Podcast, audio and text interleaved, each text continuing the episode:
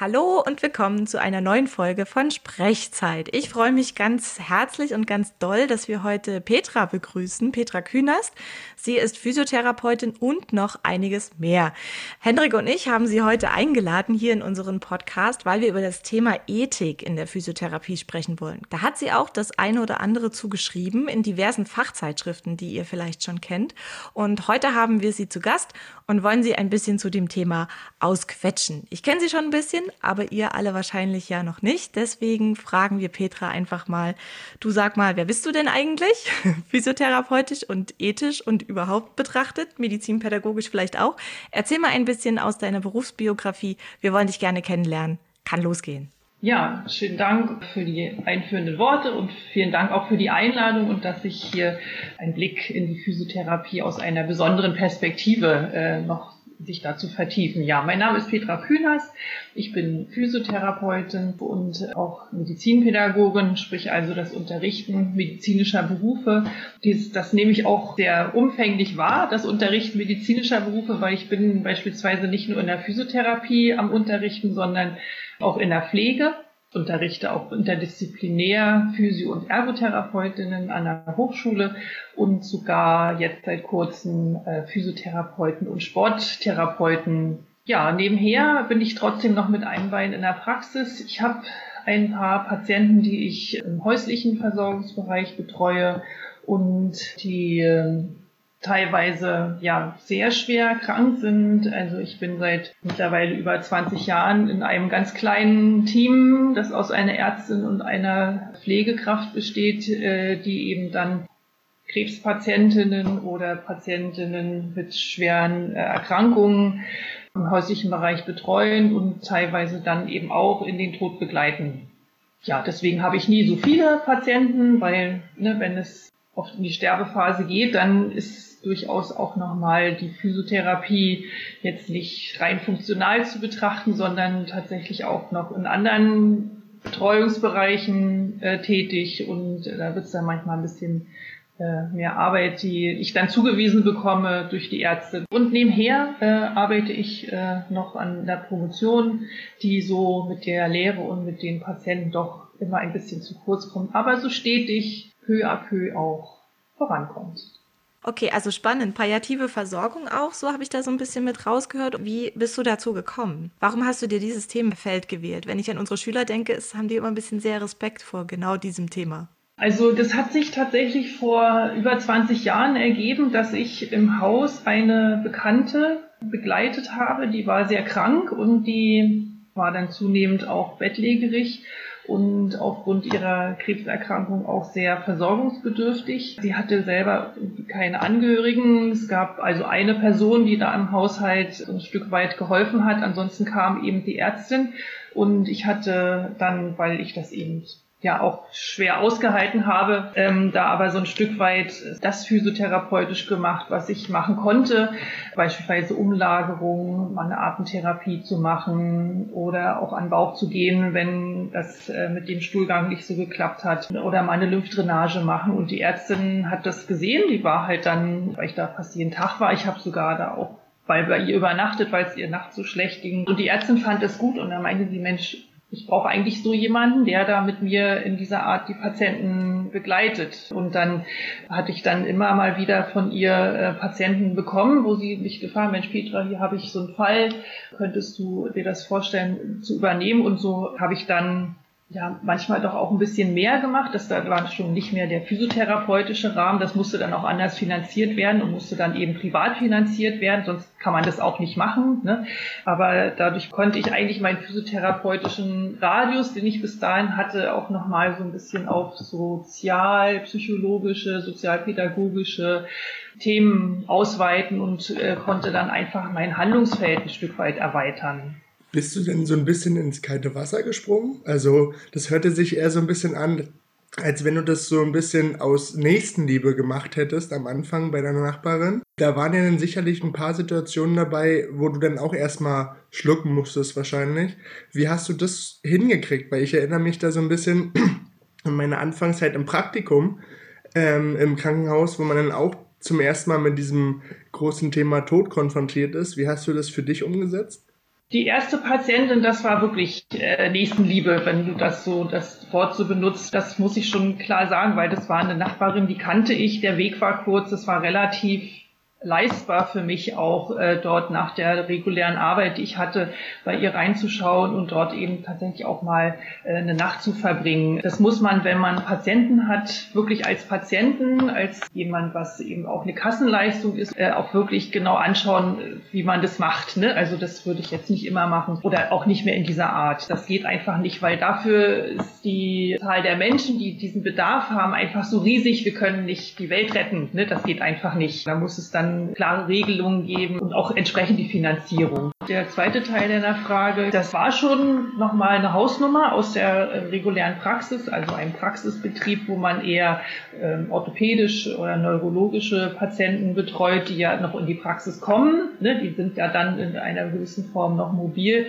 und äh, haben auch so ein gesundheitliches Potenzial. Das findet man dann, wenn, also als ich dann in den häuslichen Versorgungsbereichen doch die Palliativpatienten betreue, betreut habe, schon auch nicht mehr so in der Art. Ne? Also da sind dann schon, also manchmal sogar intensivmedizinische Betreuung an der Tagesordnung, also jetzt nicht so wie mit den ganzen Geräten und so, ne, aber die Ärztin ist dann halt auch oft da und auch lange da, dann hängen die am Tropf, dann müssen die sich übergeben, dann haben sie extrem hohe Luftnot, dann ist die Bewusstlosigkeit äh, auch mal da oder viel Schmerzen, ne? medikamentös, unglaublich hoch eingestellt, dass äh, die Ansprechbarkeit nicht mehr so ganz gewährleistet ist. Dann die Betreuung, wenn sie dann da sind, der Angehörigen, das ist unglaublicher Faktor, der unglaublich viel Raum nimmt und der von uns als Physiotherapeuten, wenn wir in solchen Kontexten sind, auch nochmal ein bisschen andere Leistungen abfordert und andere Kompetenzen abfordert als in der ambulanten Praxis. Könntest du die ein bisschen benennen, die Leistungen, die da abgefordert werden von uns? Also so ein bisschen mehr beschreiben? Also am wichtigsten finde ich so diese sozialpädagogische Betreuung, ne? also da Ängste zu nehmen, auch sowohl bei den Patientinnen und Patienten als auch bei den Angehörigen, weil die ja letzten Endes in dieser besonderen Situation unglaublich emotional gefordert sind und mit dieser emotionalen Überforderung ja zum Teil auch eine Handlungsunsicherheit einhergeht. Und so ein Stück weit hilft meistens Struktur zu geben, Sicherheit zu geben über beispielsweise, wie, wie stehe ich auf, ne, wie, wie lagere ich jemanden, wie mache ich den Transfer aus dem Bett beispielsweise in, in, in den Toilettenstuhl oder auch äh, zur Toilette selbst, wie gestalte ich den Tag, dass es trotzdem noch ein guter Tag wird, ein angenehmer Tag wird, dass diese Trauer und diese äh, dramatische Situation, bei denen meisten der Patienten ja nicht so diese Übermacht gewinnen, dass man trotzdem noch über den Tagesverlauf noch schöne Momente zusammenfindet. Und äh, das muss man anleiten bei den meisten Menschen, weil sie sind so in Sorge, also habe ich das bei fast allen erlebt, die ich da jetzt begleitet habe, dass sie so in, in Sorge und so in ihrer Angst haften bleiben, dass sie keinen Abstand gewinnen und eine Hilfe ist, wenn jemand sie so ein Stück weit rausnimmt und nochmal in Ruhe ein Gespräch beginnt und vielleicht ein paar Sachen auch vormacht, Vorschläge macht und ihnen da einfach ja ein Stück weit Perspektive nochmal wieder aufmacht, wo sie selbst vielleicht nicht so drauf kommen. Mhm. Braucht man da besondere Kommunikationsskills auch? Ja, das ist schon, das ist schon durchaus hilfreich, weil man macht ja den Spagat zwischen dem, was die Patienten brauchen und auch können und was die Angehörigen für Ansprüche auch haben und was sie auch noch Angehörigen, Krankenangehörigen haben. Und das unterscheidet sich manchmal erheblich. Und das muss man kommunizieren und das muss man aufdecken und äh, transparent machen. Dann muss man natürlich auch noch seine eigene Position darin finden. Ne? Man ist ja dann auch Teil des Versorgungssystems und dieses ganzen systemischen Kontexts dann, ja, man seinen eigenen Handlungslogiken nicht nur ausschließlich folgt, sondern da auch guckt, ne, was brauchen äh, die Patienten, was kann ich daran leisten, wo werde ich vielleicht auch übergriffig, ne, solche Sachen muss man sich dann fragen und auch kommunizieren, ja.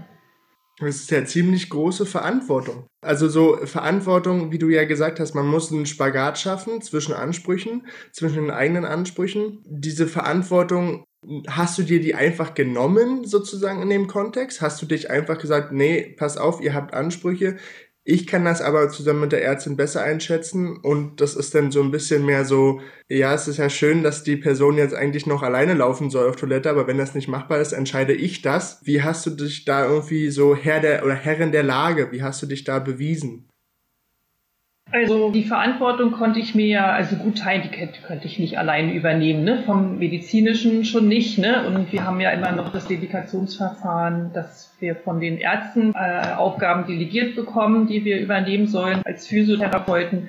Und das hat da auch immer, wenn ich Versorgung übernommen habe, auch mit der Ärztin gut funktioniert. Und das hat vor allen Dingen gut funktioniert, weil wir ziemlich eng zusammenarbeiten und auch viel äh, sprechen, wenn wir akut einen Fall äh, auch betreuen und uns da auch gegenseitig fast supervisieren. Also das ist schon ja, jetzt nicht ganz auf Augenhöhe. Also das letzte Wort hat sie schon immer die Ärztin. So, ne, das finde ich auch okay. Ne? Also ich fühle mich da in mancher Beziehung dann doch noch nicht so weit, da komplett Verantwortung zu übernehmen. Da fehlt mir dann auch doch so ein Stück fachspezifisches Wissen. Dann, ja, ja, das fehlt mir dann einfach, die möchte ich dann noch nicht übernehmen. Ne? Das muss die Ärztin machen, keine Frage. Ja, und ansonsten die Verantwortung, das auch transparent zu machen, äh, dass man das nicht nur als Ärztin und Physiotherapeutin trägt, sondern trotz allem eben auch die Angehörigen gehören dazu und auch, wenn man das vorher geschafft hat, äh, zu kommunizieren, natürlich auch äh, den Betroffenen, um den es eigentlich geht. Ja, also dass der eine klare Willensäußerung gemacht hat, getätigt hat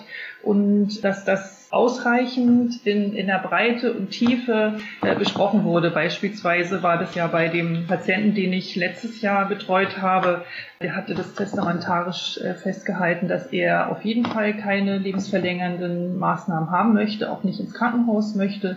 Das war aber auch ausreichend mit seiner Frau kommuniziert, dass sie das auch vertreten konnte und nicht nur, dass sie das vertreten konnte und dass sie auch da das umsetzen konnte. Ja, das ist auch nicht, dass wenn man drüber gesprochen hat, äh, ne, dass ich das gerne möchte und wenn es da steht, das heißt nicht, dass die Leute das auch umsetzen können. Ja, das ist ein himmelweiter Unterschied, ja, weil da wird es dann wirklich, da geht es ans Eingemachte. Ja, kann ich zu dem, was er sich gewünscht hat, dann auch tatsächlich stehen als Ehefrau, die ich ja 60, 65 Jahre neben ihm äh, gelebt habe. Ja, und das muss man kommunizieren, damit man selber auch eine Sicherheit hat, damit sich Verantwortung auch ein Stück weit teilt, damit man die nicht alleine tragen muss, damit auch nicht die Ärztin die alleine tragen muss und damit die Angehörige das nicht alleine tragen muss und damit derjenige, um den es geht oder diejenige tatsächlich sich auch in diesem Team ne, sicher und aufgehoben fühlt.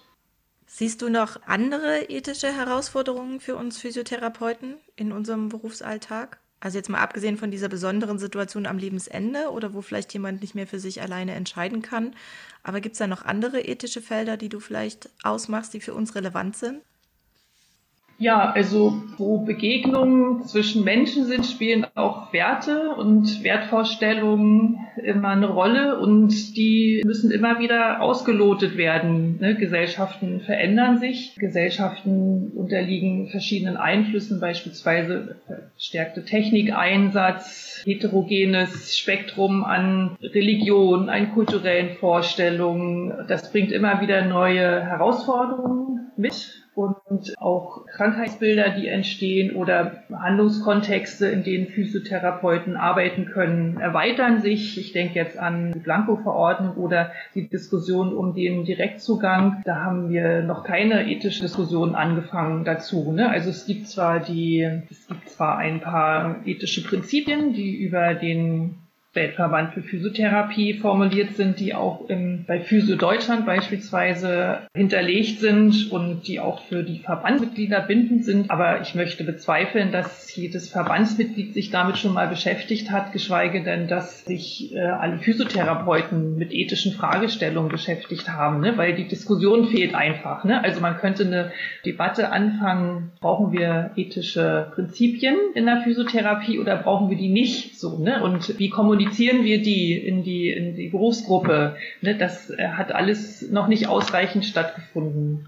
Genau, Entschuldigung, ich habe deine Frage noch nicht. Also klar, es gibt dann damit, ne, dadurch, dass wir einfach ein breites Spektrum haben, äh, wo wir auch handeln, gibt es immer ethische Herausforderungen. Also ich denke jetzt mal beispielsweise Gerechtigkeit äh, in der Terminvergabe. Ne? Die Praxen sind voll, Wartezeiten sind da. Ne? Wie gerecht verteilen wir äh, unsere Termine, damit auch möglichst eine hohe, Zahl an Patientinnen und Patienten versorgt werden kann? Oder ähm, beispielsweise Versorgung von Hausbesuchen. Ja, ähm, ne? räume ich dafür in meinem Praxisalltag Zeit ein, ne? damit ich definitiv auch die Hausbesuche trotzdem noch machen kann, auch wenn die, wenn die nicht so gut finanziert werden bin ich, habe ich diesen Weitblick, dass ich sage, okay, ich habe hier meinen Praxisanteil, aber ich will eben, oder ich muss, weil ich die, die ethische äh, Dimension darin sehe, auch an die häusliche Versorgung denken. Oder denken wir jetzt an Corona, ne? wie Umgang mit Kolleginnen und Kollegen, die sich nicht hygieneregelkonform verhalten, ja, oder die das auch eher ungünstig oder nicht nur ungünstig, sondern auch gar nicht an die Patienten kommunizieren und das dann äh, so eine Dynamik hat, ja, wenn der Therapeut oder die Therapeutin das schon nicht macht, brauche ich als Patient mich auch nicht um Corona-Regeln kümmern, so, ne? Ja, das sind ein paar Beispiele. Auch so dieses Thema Impfpflicht, also sozusagen in den Berufsgruppen. Wie siehst du das? Sind wir da ethisch zu verpflichtet oder wie ist da die Diskussion drum, wenn uns da die Verantwortung abgenommen wird, das selber zu entscheiden, indem eine Impfpflicht einfach kommt? Da bin ich auch ein bisschen zwiegespalten, muss ich sagen. Also ich sehe die Notwendigkeit definitiv, dass wir uns äh, impfen müssen und dass ich mir vorstellen kann, dass es sich an irgendeinem Punkt aufgrund der Entwicklung und der Dynamik, die diese Ansteckungsrisiken und vor allen Dingen die Folgewirkungen dann zeigen, der rechtliche Schwerpunkt sich dann so verlagert, dass es einfach schwerwiegender wird, die Folgen äh, zu behandeln, anstatt dass man sich impfen lassen muss. Ne? Und da denke ich, wird die Rechtsprechung früher oder später auch drauf hinauslaufen. Und ich würde damit auch konform gehen, weil ich sehe einfach, dass bestimmte Argumente eben doch schwergewichtiger sind aufgrund ihrer Folgen für Individuum, aber eben auch für die Gesellschaft als Einzelentscheidung, ja, ich möchte mich nicht impfen, weil, ja, aus welchen Gründen auch immer. Also da würde ich dann schon eher auch die Impfpflicht befürworten. Was ich nicht so gut fände, was auch nicht, glaube ich, den wissenschaftlichen Standards ausreichend entspricht, wenn sich jetzt einzelne Berufsgruppen impfen müssen. Ne, es gibt auch Berufsgruppen, die Pflege zum Beispiel, wo das ja am stärksten diskutiert wird, dass sie sich impfen lassen muss. Selbst die, ähm, das weiß ich, wurde von der Christiane Vogel, wurde das als ne, dass es nicht ausreichend wäre und sich auch nicht ausreichend begründen lassen würde, weil alle Gesundheitsberufe gehören dazu und eigentlich dann auch weiterreichend wie die Verkäuferin. Wo will man da aufhören? Ne? Ich finde, das kann man nicht auf die Gruppen spezifizieren. Das müssen, wenn dann, alle sein.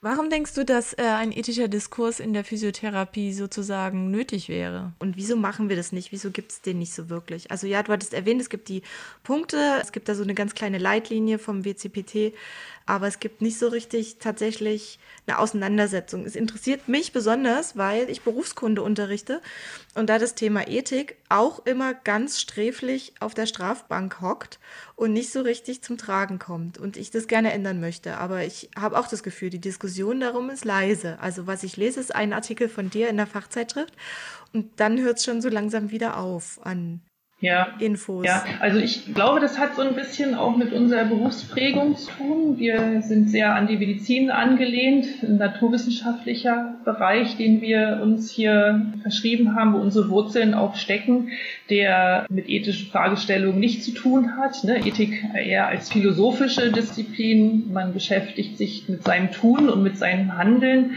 und hat nochmal ein viel größeres äh, Spektrum auf das wie wir handeln. Und ich finde, das ist schon gut, dass wir jetzt äh, soziale Dimensionen mit dazu rechnen und psychologische Dimensionen auch in unsere Behandlung mit einfließen. Aber wenn wir da nochmal eine Etage drüber gehen und uns eben auch unser Wertehandeln anschauen, sprich also welche Moral vertreten wir, welche Moralen wollen wir, wie wollen wir unser menschliches Handeln gegenüber anderen Menschen, wie wollen wir eigentlich handeln ne? und welche Pflichten haben wir gegenüber anderen, auch gegenüber uns selbst, wie denken wir über bestimmte Problematiken oder Aspekte, die Physiotherapie betreffen, nach.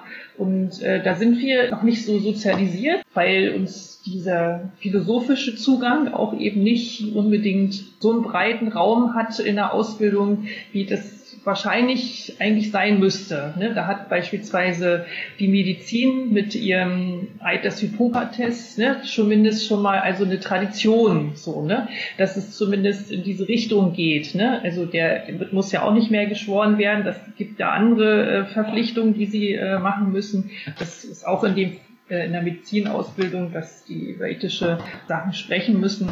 Für uns ist das noch neu und ja, also für viele auch ein schweres Themenfeld. So, ne? Philosophie ist ja nun, auch wenn man das angelehnt an Theorien der Philosophie macht, auch ein Stück weit eine Herausforderung. Ne? Das ist anspruchsvoll. Und dann natürlich auch unglaublich heterogen. Ne? Also wer sagt dann, was ist richtig? Ne? Das muss ja, wenn wir uns entscheiden, wir wollen jetzt äh, unser ethisches Handeln mal angucken als Physiotherapeuten, dass es auch eine Richtung bekommt, sprich also nach ethischen Prinzipien beispielsweise. Ne? Das wäre ja mal ein Anfang. Man kann sich die ja mal nehmen aus dem BCPT, treffen die für uns genauso zu oder stimmen da viele Sachen gar nicht, ne? weil wir haben gar nicht dieses Handlungsspektrum. Ne?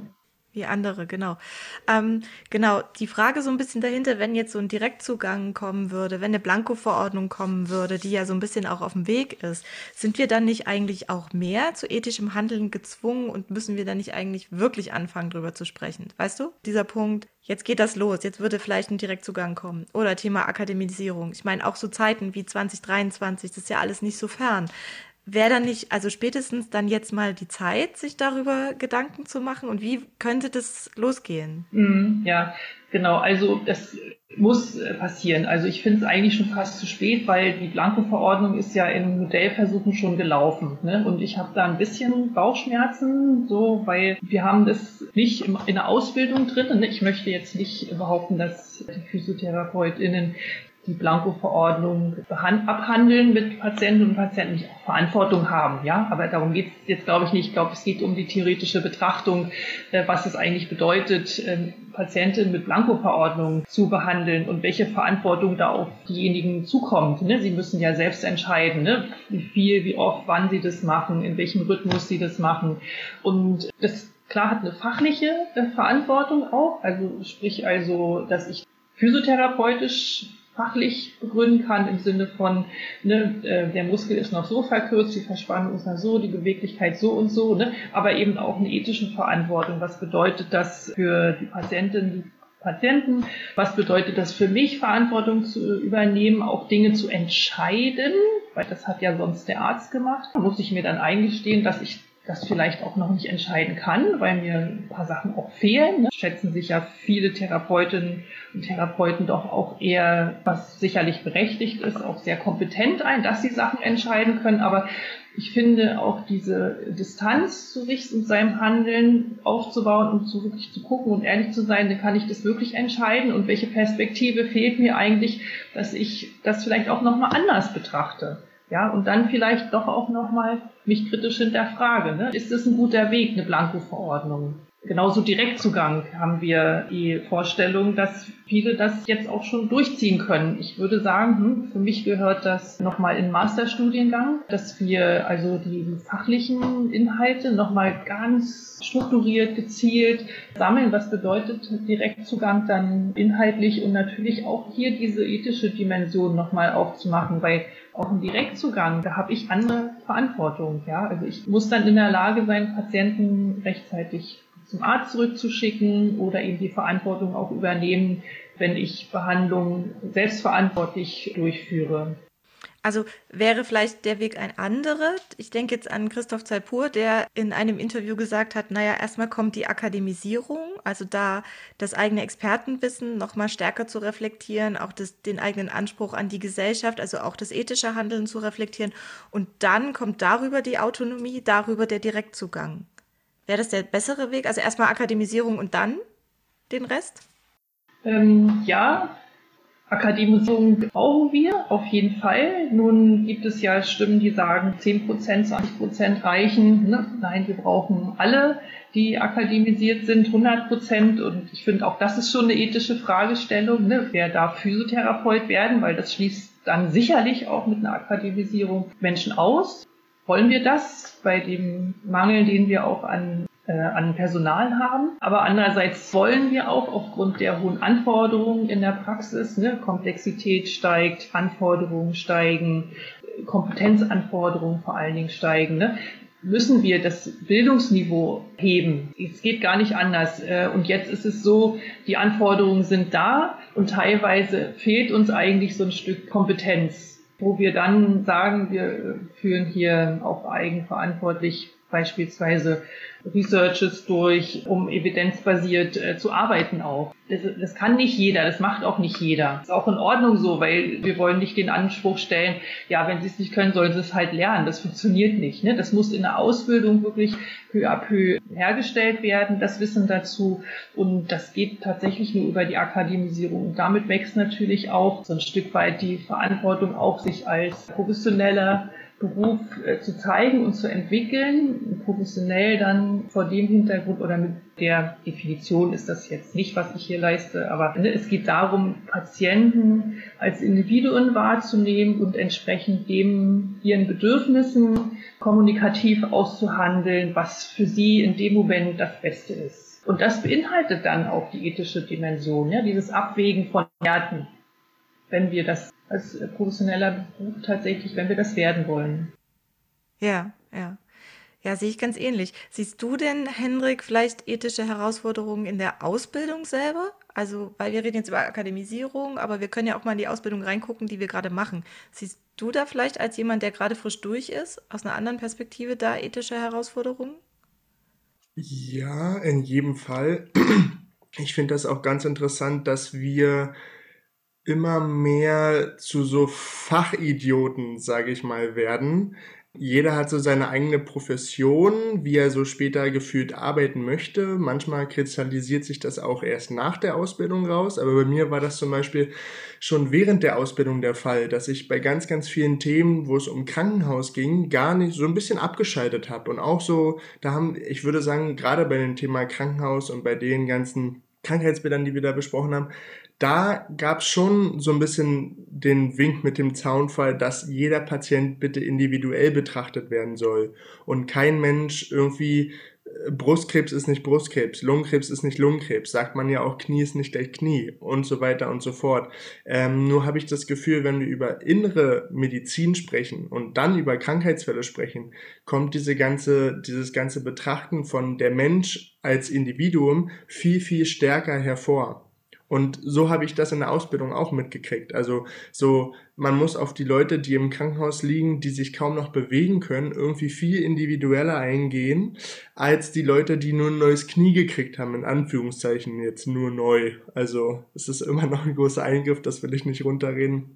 Aber so habe ich das in der Ausbildung auch schon mitgekriegt und auch von den dortigen PhysiotherapeutInnen äh, auch schon genauso mitgekriegt, dass äh, man sich für die Leute, die im Bett liegen, die bettlägerig sind allgemein, sich ein bisschen mehr Zeit nehmen muss. Obwohl das gar nicht immer so sein muss. Bloß weil die Leute stärker gehandicapt sind, heißt es ja nicht automatisch, dass man sich bei denen direkt immer fragen muss, haben sie jeden Tag gut geschlafen? Das ist bestimmt eine schöne Frage, aber das sollte man vielleicht auch den Leuten fragen, die nur eine Kallus-Fehlbildung am C entnommen wurde. So, die kann man das genauso gut fragen. Und das finde ich zum Beispiel sehr, sehr interessant, dass sich die Ausbildung da sehr gut zurückhält, sage ich mal auch vor allem im Umgang so untereinander. Das ist gar nicht, finde ich, immer nur der Umgang mit Patienten, sondern auch der inter interdisziplinäre. Also Petra, du hast jetzt gesagt, du arbeitest mit einer Ärztin zusammen und vielleicht auch mit anderen Pflegefachkräften und so weiter und so fort. Sowas haben wir zum Beispiel nie besprochen. Also es hieß dann so, ja, versucht doch mal irgendwie, wenn ihr Fragen habt, die Pflege, Pflegekräfte zu fragen. Und wenn ihr nett seid, dann helfen die euch auch. Und, oder fragt doch mal einen Arzt und so weiter und so fort. Aber wie man das genau macht, das haben wir nie besprochen. Und ich finde, da ist ganz, ganz schnell, merkt man so, wir führen immer noch nicht den gleichen fachlichen Diskurs, auch mit Physiotherapeutinnen, die schon zehn Jahren im Beruf sind. Ich habe das Gefühl, wir beschränken uns ganz, ganz stark unser ganzen Power, die wir als Physiotherapeutin haben, weil wir uns auf fachlichen Diskursen einfach festnageln. So, wir sagen, das ist eine Funktion, eine Dysfunktion. Andere sagen, Rollen und Gleiten gibt's nicht. Und darüber unterhalten wir uns dann, anstatt äh, zu sagen, vielleicht sollten wir die ethischen Richtlinien erstmal festlegen, bevor wir überhaupt zum Fachlichen kommen. Also das ist ja auch nochmal eine andere Sache. Und ich finde, das geht in der Schule auch von Anfang an, geht's nur ums Fachliche. Und das ist natürlich ein bisschen schade, weil ich finde, so wird ein bisschen vorausgesetzt, dass man das Ethische von sich aus mitbringt. Und wie du, Petra, gesagt hast, das ist nicht so. Genau, gleiche oder dazu halt direkt eine Frage, wo wir bei der Akademisierung waren. Wir schließen ja Leute damit aus, die zum Beispiel kein Abitur haben. Wie seht ihr das beide? Ihr seid jetzt beide Lehrkräfte. Würdet ihr sagen, dass es okay ist, Leute anhand von Fachnoten auszuschließen, obwohl die Sozialnoten viel vielversprechender wären? Also ich kann da gleich beruhigen, dass wir einen Studiengang haben, den additiven Studiengang an der Alice Salomon Hochschule, die eben berufsbegleitend studieren und äh, da haben die meisten kein Abitur. Ne? Die machen das eben aufgrund ihrer Berufserfahrung, haben sie da die Zugangsberechtigung und ich finde, wenn man eine Akademisierung durchlässig gestaltet. Das heißt also, ne, dass ich auch als Masseur, Masseurin anfangen kann, dann über Fortbildung, Weiterqualifikation die medizinische Bademeister in Ausbildung mache, dann zur Physiotherapeutin mich weiter qualifiziere und dann vielleicht danach noch einen Bachelor und wenn ich Lust habe, eine Master und eine Promotion im Laufe meines Lebens mache, ja wunderbar. Es geht. Ne? Deutschland ist ein Land, wo das geht. Also das ist, das dürfen wir uns immer mal wieder klar machen. Ich habe beispielsweise meine, mein Abitur, weil ich damals das äh, Studium machen wollte, auch erst mit 40 gemacht und dann studiert und war mit 45 fertig. Es ist völlig in Ordnung, ja. Also es ist einfach kein ne, diese diese Entwicklungsmöglichkeiten, diese Durchlässigkeit, ne, die sollte das geben und die gibt es Gott sei Dank auch, ja. Also keiner wird ausgeschlossen. Es muss gut kommuniziert werden, ja, dass eben äh, Berufsmöglichkeiten äh, durch durch kleine Schritte eben auch möglich sind, wenn jemand weiß, okay, das ist eigentlich ein Berufsziel, was mir sehr liegt, ne? Welchen Weg kann ich da gehen? Das muss in Berufsberatung beispielsweise rein. Da muss auch ein spezielles Wissen, dass das kommuniziert werden kann, rein. Das sollten dann auch entsprechend natürlich Lehrkräfte wissen oder auch an den äh, in den Berufsberatungszentren, aber auch Lehrkräfte an Schulen beispielsweise. Ja, es sollte ja eigentlich in jedem Ausbildungsbereich diese Durchlässigkeit geben. Ich weiß, dass die Gewerkschaften da sehr viel kämpfen und äh, da auch schon ein paar Schritte erreicht haben. Ja, also ich bin da genau auf demselben Weg. Das erste Wort, was in meinem Kopf war, war auch Durchlässigkeit. Das ist irgendwie das Schlagwort, dass also Möglichkeiten bestehen müssen, Zugänge zu schaffen und dass die eben über Informationen auch bekannt sein müssen. Also wenn ich an mich zurückdenke, als ich 18 war, ich hätte mich einfach nicht getraut zu studieren. Es ist vielleicht verrückt, wenn man heute drüber nachdenkt, aber ich hätte mich das damals einfach nicht getraut. Und da ist es eben wichtig zu informieren, wirklich Durchlässigkeiten zu schaffen, Ängste zu nehmen, genau was du sagst und das eben an einer Base, wo wir jetzt erstmal nicht so richtig rankommen. Also wir, ich jetzt als Lehrkraft in einer Physioschule, ich erlebe dann ja Interessenten erst an der Stelle, wo sie kommen und sagen, ich interessiere mich für die Ausbildung, ich will es doch machen. Aber die, die vorher zögern, die kriege ich ja gar nicht, also kriegen, kommen wir gar nicht ran an der Stelle. Das ist so ein bisschen der Punkt. Und das ist auch, was mir Kopfzerbrechen bereitet, dass ich sage, Akademisierung auf jeden Fall muss was passieren. Allein wie unsere Ausbildung gestrickt ist, das geht nicht, dass du so ein Gefühl hast von, ich habe nie mich mit ethischen Fragen auseinandergesetzt in der Ausbildung, zeigt einfach, wie gering der Anteil ist, weil das gibt es. Das findet statt, natürlich, zum Beispiel im Thema Geriatrie, ganz doll. Ne? Da wird auch nochmal sehr auf der äh, Ethikkomponente wird einfach nochmal genau drauf geschaut.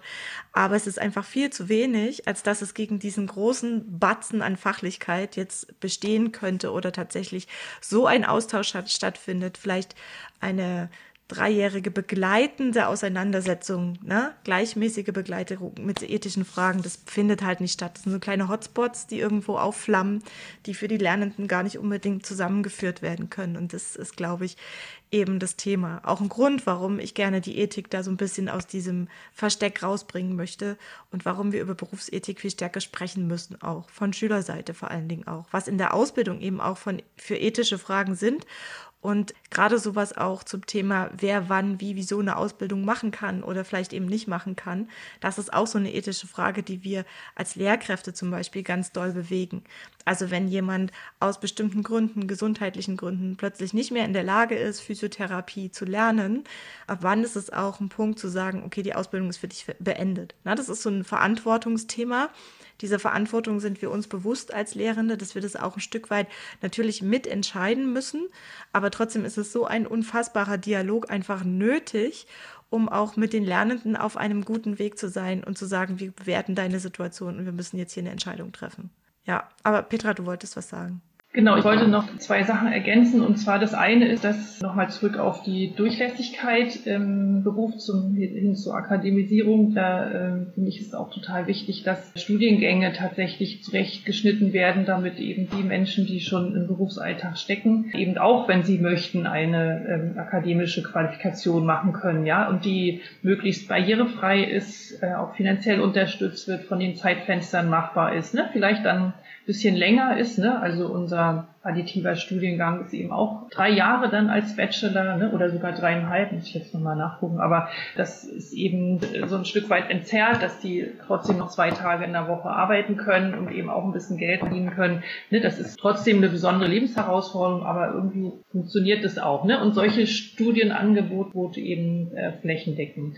Das ist das eine. Und das andere, was ich nochmal sagen wollte, also es ist ja nicht so, dass an den Hochschulen oder in der akademischen Ausbildung Bildung die Ethik hoch und runter dekliniert wird. Ne? Also das ist auch noch überschaubar. Ne? Das darf man sich auch nicht vorstellen, dass das tatsächlich in jedem Themenbereich mit implementiert ist. Die äh, Unis haben dort ja, ja zwar Rahmenvorgaben, ne, was sie machen sollen, aber auch Gestaltungsspielraum, inwieweit sie Ethik da vertiefen. Und da gibt es dann sicherlich auch Hochschulen, ich habe da durchaus auch schon mal Anfragen gestellt. Ne? Das, also ich habe mich dann als Expertin für Ethik in der Physiotherapie vorgestellt und habe eben angefragt, ob sie das möchten, dass ich mal ein Ethikseminar durchführe und so. Und dann kam dann durchaus mal, ach interessant, Sie machen Ethik und äh, das haben wir gar nicht abgedeckt, so in diesem Maße, bis hin zu, ja, da kümmern wir uns selber drum und auch so, dass ich mal richtig viel, 20 Doppelstunden äh, Forschungsethik unterrichten konnte an einer Hochschule und nochmal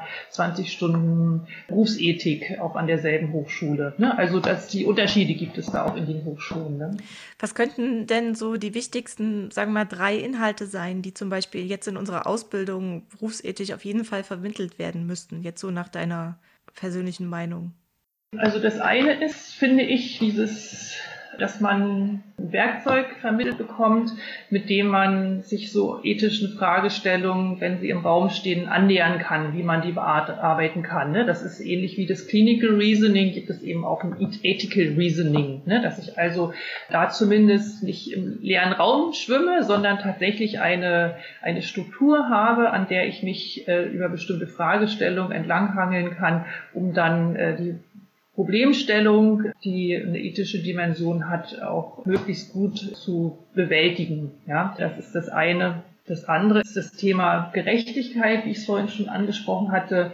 Also Versorgungsgerechtigkeit finde ich da total wichtig, sich da der Fragestellung zu widmen, weil uns wird es nicht besser gehen im Beruf, ne? zunehmender Personalmangel, aber auch größere Herausforderungen, die in der Praxis ja da sind zunehmend mehr Patientinnen und Patienten. Und das dritte wäre der Oberbegriff Care, also die Sorge. Und das schließt so ein bisschen auch dieses Handlungsspektrum, wo ich mich da drin bewege, was in jedem Fall auch immer heiß diskutiert werden kann und auch sehr strittig ist wo ist meine Verantwortung für den Patienten, wie sorge ich für ihn, ne? wo, wo ist es auch meine Grenze, aber wo muss ich auch hinhandeln, um ne, dem Patienten und seinen Bedürfnissen auch zu entsprechen. Ne? Und das wäre so die Dimension Care, also Sorge, Fürsorge. Was bedeutet das eigentlich? Bei berufspolitischer Ethik, da bin ich so ein bisschen bei der Frage, okay, wie krass und doll muss ich mich eigentlich auch für meinen Beruf einsetzen, also für meinen Berufsstand. Heißt das, ich habe auch eine ethische Verantwortung, dem gegenüber zum Beispiel in einem Verband zu sein oder mich zu engagieren. Also das eine ist ja, sich hinzusetzen und zu meckern. Das kennen wir ja viel und doll. Und das andere ist ja zu sagen, okay, ich habe aber, also die Verantwortung liegt auch ein Stück weit bei mir, da was gegen zu tun. Wie siehst du das? Gibt es da eine ethische Verpflichtung? Ist das Physiotherapeuten bewusst oder? Ja, also Verbände sind ja Interessensvertreter ne? und eine vielfältige Verbandsstruktur zeigt ja, ne, dass es in einem Berufsfeld verschiedene Interessen gibt. Und ich würde jetzt an der Anzahl sagen, das ist nicht unbedingt schlecht, auch viele Verbände zu haben. Ne? Das sind halt ein heterogenes Berufsfeld. Dann hätte jeder die Möglichkeit, sich da auch entsprechend wiederzufinden und mit seinen Bedürfnissen tatsächlich auch repräsentiert zu sehen. Das ist jetzt bei unseren, unserer Verbandsvielfalt nicht allzu wichtig und die Anreize in Verbände zu gehen eben deshalb auch nicht allzu groß. Es sei dann wirklich, man identifiziert sich selbst mit den Inhalten. Ne? Und dafür muss man sich beschäftigen. Ne? Was bedeutet es für mich, Physiotherapeutin zu sein? Will ich meinen Handlungsradius ausschließlich in dem Praxiskontext, in dem ich arbeite, leben? Oder habe ich auch Lust, Repräsentant eines Berufsstandes zu sein, indem ich das dann über eine Verbandsmitgliedschaft ausdrücke und will ich mich vielleicht auch so entwickeln oder so vertreten sehen, dass ich auch an Strukturen, in denen ich letzten Endes arbeite, etwas verändern will. Und dazu müsste ich dann tatsächlich, wenn ich Strukturen verändern will, in Verbände eintreten. Eine Pflicht dazu kann es nicht geben, eine ethische Verpflichtung. Das funktioniert bei Verbänden nicht. Das kann es tatsächlich dann nur geben, wenn es eine Kammer geben sollte. Das heißt also, wenn eine Verpflichtung kann es nur werden, wenn alle im Beruf dazu verpflichtet werden. Ja, und dass eben das Ziel ist, diese Berufsgruppe als Ganzes im Gesundheitssystem tatsächlich auf ganz anderen Ebenen auch zu vertreten. Dann wäre es eine Verpflichtung und dann würde, das würde auch mit einer Verpflichtung einhergehen, sich ethischen Prinzipien auch zu verpflichten. Mhm. Spielt das also auch eine Rolle mit bei deinem Wunsch da, bei der Verkammerung auch so ein bisschen mitzuwirken oder die zu befördern? Oder gibt es da noch andere Gründe? Ähm, ja, wie bin ich zu der Kammer gekommen? Ich hatte beim bei Physio Deutschland haben die eine Mitgliederversammlung gemacht und da wurde das Kammerthema nochmal angesprochen und äh, da habe ich erfahren, dass es da, ist ja auch schon wieder fünf Jahre her oder so, dass die schon vor zehn Jahren äh, eine Bestrebung hatten, äh, eine Kammer zu implementieren, aber das äh, aufgrund von Ressourcen nicht gut äh, bearbeitet und nicht gut genug kommuniziert werden konnte und ich sehe aber den Sinn in dieser Kammer tatsächlich gerade in Verbindung mit unserem, ja, unserem Willen, uns zu akademisieren und zu professionalisieren. Und eben auch, weil das Thema Ethik ja doch ja, einfach eine zunehmende Bedeutung auch in unserem Berufsfeld gewinnt, durchaus sinnvolle Struktur, würde die aber nicht so diese Kammerstruktur, wie sie jetzt beispielsweise die Ärzte haben oder wie sie ja im Allgemeinen auch als Konkurrenz zu Verbänden wahrgenommen wird. Ich hm. hätte da andere Ideen dazu. Ja, okay. Okay, ich wollte gerne nochmal Henrik auch fragen, der ja quasi gerade moralisch fraglich aus dem Verband ausgestiegen ist, ob denn so eine Kammer jetzt vielleicht für dich eine Option wäre, eine Alternative. Ja, also ja, sage ich mal direkt so, ja, äh, ist es. Aber weil ich im Moment auch mich in der Position eher noch sehe, so die, an diesem Meckern. Also ich glaube, ich bin gerade ganz gut, äh, weil mir gerade so ein paar Sachen auffallen, Richtung Bezahlung, Richtung Arbeitszeiten und so weiter. Da bin ich, glaube ich, oder denke ich zumindestens, dass wenn wir uns in einer Kammer organisieren würden, ohne dass ich viele Abläufe von einer Kammer kennen würde oder deren politische Richtlinien, irgendwie eine größere und mächtigere Stimme hätten. Und man das ja auch nochmal diskutieren könnte, wie ethisch es überhaupt ist, anderen Leuten unseren, also oder beziehungsweise unsere Arbeitstätigkeiten zu überantworten. Siehe, Ärzte sagen uns, was wir mit Patienten machen sollen, unabhängig davon, wie qualifiziert wir dafür sind. Und wie ethisch es ist, unser Gehalt von anderen zu verhandeln zu lassen, sozusagen. Also ist es generell ein richtiger Weg, sich bei Gehaltsverhandlungen auf eine Krankenkasse beziehen zu müssen. Ist das überhaupt logisch? Also das hat mich damals, äh, hatten wir, glaube ich, ich weiß nicht, ob Anja, ob wir das bei dir im Unterricht waren oder mit Denise oder ich weiß nicht mehr. In irgendeinem Zusammenhang haben wir jedenfalls erfahren, wie überhaupt dieser Preis zustande kommt. Ich glaube, das war in der vorletzten Woche vorm Examen. Da wurde uns dann erstmal erzählt, wie viel Geld überhaupt am Ende übrig bleiben könnte. Und da hat sich dann, glaube ich, 90 Prozent gedacht, yo, ich mache mich jetzt direkt selbstständig, weil ich will ja Geld verdienen. Ja, also ich glaube, dass wenn wir, wenn wir diesen Schritt schaffen würden, einer Kammer sozusagen für Physiotherapeuten, dann haben wir eine größere Machtposition, glaube ich. weil wir als, als gesammeltere Stimme sprechen könnten. Ja, genau, Henrik. Ne? Das ist, sind in jedem Fall äh, sehr Ne, das, was im Prinzip auch positiv hervorgehoben wird. Ne? Man ist halt, es spricht halt als Gruppe, als ganze Berufsgruppe, man repräsentiert eine ganze Berufsgruppe, äh, weil eben alle Mitglied sind. Ne? Man hat einen ganz anderen Stand innerhalb der Akteure im Gesundheitswesen und hat auch mehr Handlungsspielraum nach innen in die Berufsgruppe rein, ja, wo wir ja jetzt eher gelenkt und fremdbestimmt und äh, fremd überwacht werden zum Teil, ja. Also ich weiß beispielsweise, dass Prüfungen für die Physiotherapeuten ja vom Sageso übernommen werden. Ne? Also die werden, Prüfungsfragen werden dort eingereicht und werden eben abgecheckt, ob die passend sind, dass es okay ist, dass wir die Prüfungsfragen so stellen. Und das kann sein, dass da eine Sozialpädagogin sitzt, die das entscheidet. So, ne? Es kann sein, ne? So, es muss nicht eine Physiotherapeutin sein. Und äh, wenn, ne, hat sie entsprechend das Hintergrundwissen dazu. So, ne? Das ist äh, fraglich und auch die Verpflichtung dann nach ethischen Standards, muss man nicht äh, unbedingt vertiefen nochmal wieder.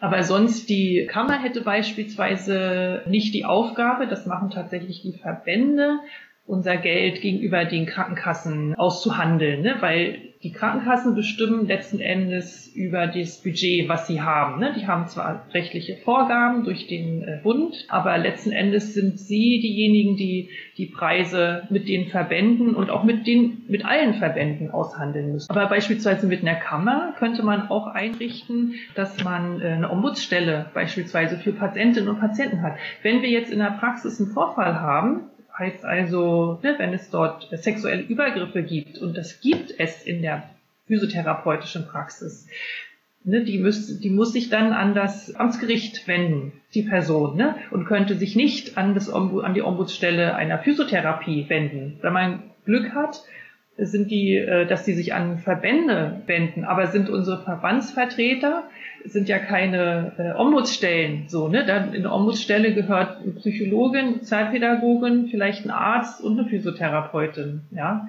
um das Thema zu bearbeiten, ne? Und dann entsprechend Hilfestellungen auch zu bieten und Vermittlungsmöglichkeiten, ne? Dass es dann weiter zur Anzeige kommen kann, keine Frage, aber es ist erstmal eine Anlaufstelle, die haben wir mit Verbänden nicht, aber mit einer Kammer Auch eine ethische, also eine Struktur, die ethische Reflexion für eine Berufsgruppe ermöglicht. Mhm.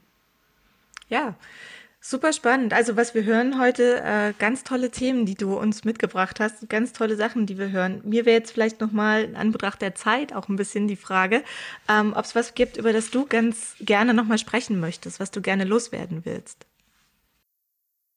Ja, also vielleicht nochmal, um so ein bisschen auch die, die Angst äh, oder auch diese, dieses Gefühl, Mensch, Ethik kommt so als so ein Batzen daher, ne? Und äh, als ob wir nicht irgendwie ethisch handeln können, ne? Das können wir. Wir sind ja als, als sozialisierte Menschen auch in einer bestimmten Form tugendhaft und geprägt und eben auch mit den ja, gesellschaftlichen Einflüssen, die hier da sind und die auf demokratischer Basis gewachsen sind und ja, indem wir eben auch rein sozialisiert sind, da bringen wir eigentlich schon unglaublich viel mit. Ne? Und diese, äh, diese Ethik, finde ich, sollte man nicht jetzt als Anforderungskatalog sehen. Ne? Man muss immer den möglichen Wertestandards entsprechen, ne? also und den möglichsten äh, an diesen Prinzipien ne, äh, konsequent entlanghangeln. Ne? Das wäre eine dauerhafte Überforderung. Ne? Das will ich Ethik gar nicht so verstanden wissen. Und was ich aber finde, was uns die Ethik bietet, einen guten Reflexionsrahmen und das, uns das anzugucken und uns entsprechend auch zu entwickeln und äh, auch äh, zu hinterfragen und vielleicht doch das ein oder andere nochmal nachzujustieren oder zu verändern zu lassen oder mit in die Praxis hineinzubringen. Darum würde mir das gehen. Das wäre schon ausreichend genug, denke ich, ja. Hm? Du noch, Henrik? Hast du, hast du noch was hinzuzufügen? Ja, äh, ich finde, dass es jetzt immer mehr so auch zum Schluss klar geworden ist, dass Ethik gar nicht so das für sich beansprucht, alles richtig machen zu wollen, sondern einfach nur die ständige, dieser ständige Wandel, in dem wir uns befinden, einfach so ein bisschen zu hinterfragen.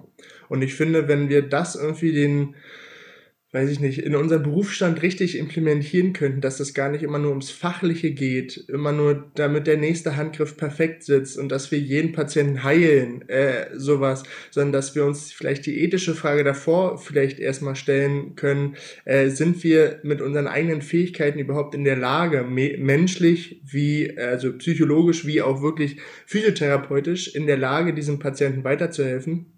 Das fände ich halt ganz interessant. Und das ist, glaube ich, vielleicht auch eher so die Sache, die man sich selber vor jedem neuen Patienten fragen sollte. Und äh, ich glaube, wenn man das mitnimmt, dann geht man eine Therapie ganz anders an. Und ich glaube, so lernt man auch diesen Beruf nochmal ganz anders, wenn das nochmal zu einem Punkt wird in der Ausbildung. Ja, also ich bedanke mich ganz herzlich bei euch beiden. Ihr habt äh, mich da ethisch auf jeden Fall schwer beflügelt. Das war mein Wunsch, das Interview zu machen, auch um zu überlegen, wie kann man gerade dieses Themenfeld besser in die Ausbildung bringen. Und ich fühle mich ganz doll motiviert von euch beiden und habe ganz viele Ideen schon im Kopf, wie wir das besser umsetzen können in Zukunft. Und ja, über den Podcast vielleicht auch noch für den einen oder anderen die Möglichkeit besteht, sich da ethisch nochmal stärker zu reflektieren. Vielen, vielen herzlichen Dank. Ich starte quasi den Abgesang. Jetzt könnt ihr euer Schlusswort noch sprechen. Ja, genau. Freue ich mich, dass äh, dir das so äh, gut gefallen hat und dich bereichert hat und Hendrik ja auch. Ne? Du hast da nochmal ein prima Schlusswort gefunden. Ne? Das äh, finde ich auch absolut angemessen. Ne? Ja, sehr schön. Freut mich. Mhm. Dankeschön. Ich sage auch nur Tschüssi und äh, bedanke mich. Dann war's das jetzt. Dankeschön. Mhm. Tschüss. Tschüss.